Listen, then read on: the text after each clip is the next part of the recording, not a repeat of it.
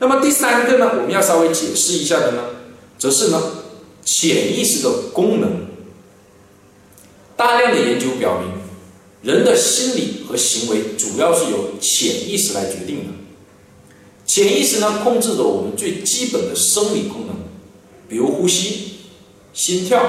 血压、白细胞的一个生成等等，都受潜意识的控制。比如说，如果老师不提这个词“呼吸”，你可能大脑里压根没有这个词出现叫呼吸，而是很自然而然的呼吸的状态。而有时候人的心跳突然急剧的跳动，血压突然上升，有时候你也说不清楚为什么，这就是潜意识在指挥。那么第二个呢，潜意识的最主要的一个功能和作用啊，则是它呢决定了我们人基本的一个性格。或者说是人格的特征，比如说内向、外向、乐观、悲观、归因朝内或者朝外等等，都是由潜意识来控制的。所以说，人的行为和心理啊，主要受潜意识的一个影响。那么，孩子呢不喜欢学习也是一样的，这是由于呢，我们前面讲过一个关于孩子为什么不喜欢学习啊。的内容，首先，中国的文化和我们家庭的教育里，绝大多数情况下赋予了学习是一种痛苦的含义，或者是痛苦的情绪。久而久之呢，就进入到了孩子的潜意识当中，就认为呢学习就是痛苦的，所以只要有机会，他自然而然就会远离，甚至呢逃离学习，而且是一种不知不觉的状态。你问他为什么，有时候答不上来，但就是不喜欢。就是呢，有机会我就是要远离，甚至呢逃离学习。那家长们可能就要问了：哎呀，徐老师啊，那怎么办呢？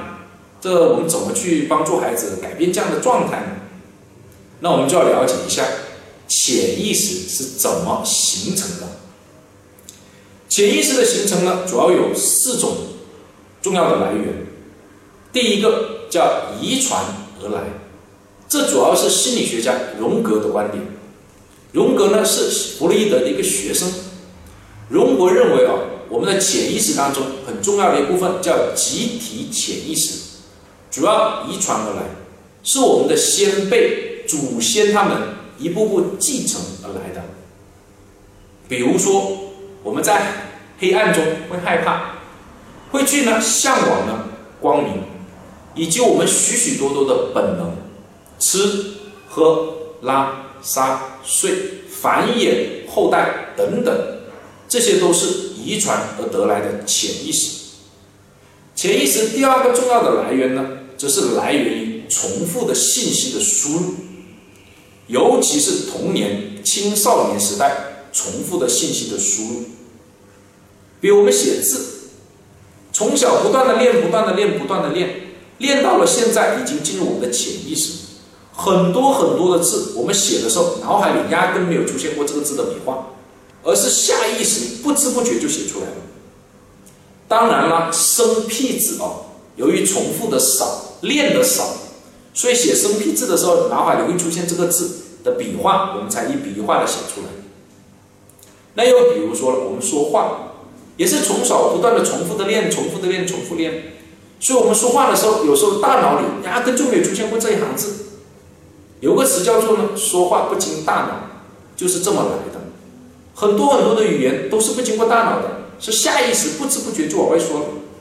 很自然的状态。这就是重复的信息的输入形成的。很多的教育啊，也是通过重复的信息输入来完成的。比如说孝顺父母、诚信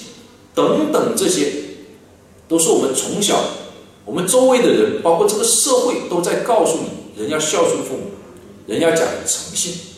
不知不觉就进入了我们的潜意识。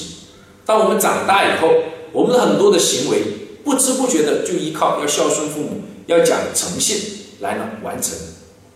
这些都是重复的信息的输入形成我们潜意识的一些例子。第三个重要的来源呢，则来源于极其强烈的信息的刺激，也会形成我们的潜意识。比如说，一朝被蛇咬，十年怕井绳，不小心被蛇咬了一次，很痛苦的这种经历，就进入到我们的潜意识，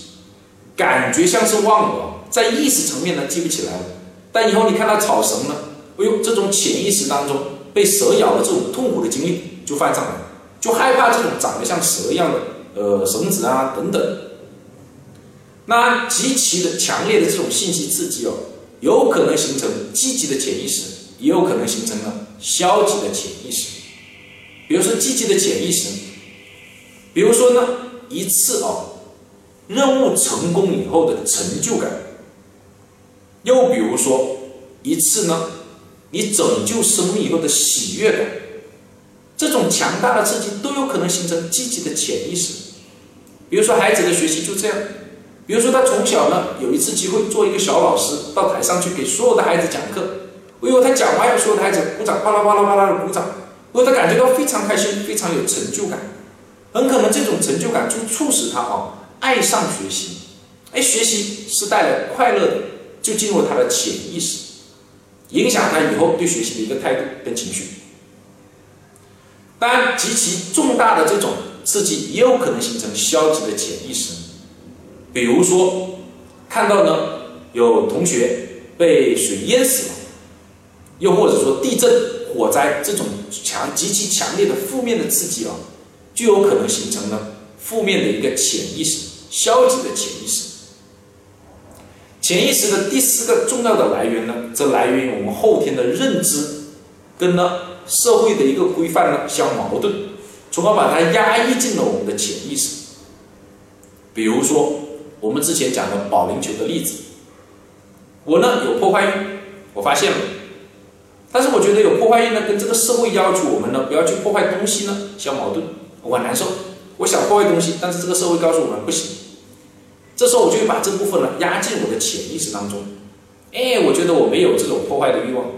但是我会不知不觉的喜欢这种满足破坏欲望的运动，比如说保龄球，这就符合社会了，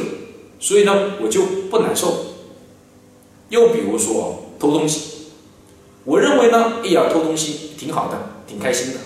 但是社会呢都知道偷东西这是违法的，不行，那怎么办？我就把这部分的观念呢压进潜意识当中，压抑进去，也告诉我自己，我不喜欢偷东西，我没有偷东西的这样的欲望。但是不知不觉的呢，我又会去呢，呃，满足这种偷东西的欲望，以合法、符合道德的方式，比如说玩游戏。在呢，好好多年前了，有一款网络游戏非常火，叫做《开心农场》，最主要的内容是什么？就是偷菜。我依然记得以前呢，在那个阶段，我有一个同事哦，半夜一点钟左右给我打电话，他说：“喂啊，老许啊，你睡了没有？”我说：“都一点多了，当然睡了，什么事儿？”他说：“哎呀，我偷你菜了！”哎呦，我就搞不明白为什么。但是呢，那段时间就非常火，更多的是满足人的一种哦盗窃的欲望。这呢，就是潜意识的第四个来源，叫压抑。以上的四个呢，是潜意识最主要的来源。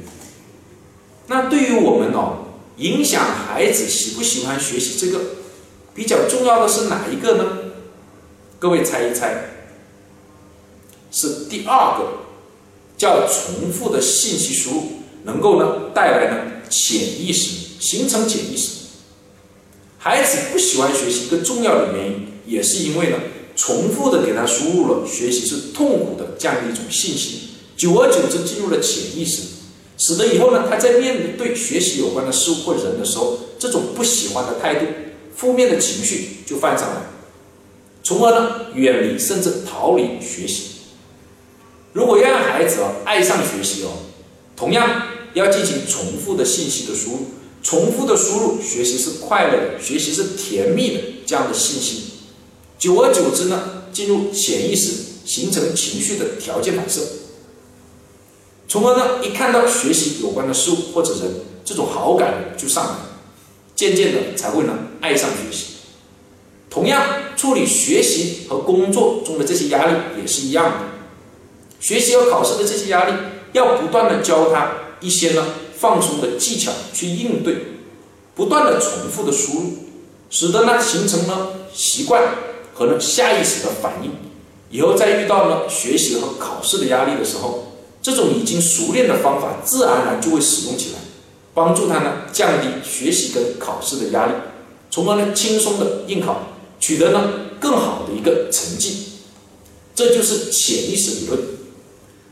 那么，这个关于学生培养具体的操作的一个机理或者叫操作的方法呢，我们呢在下一个视频中再来呢讲。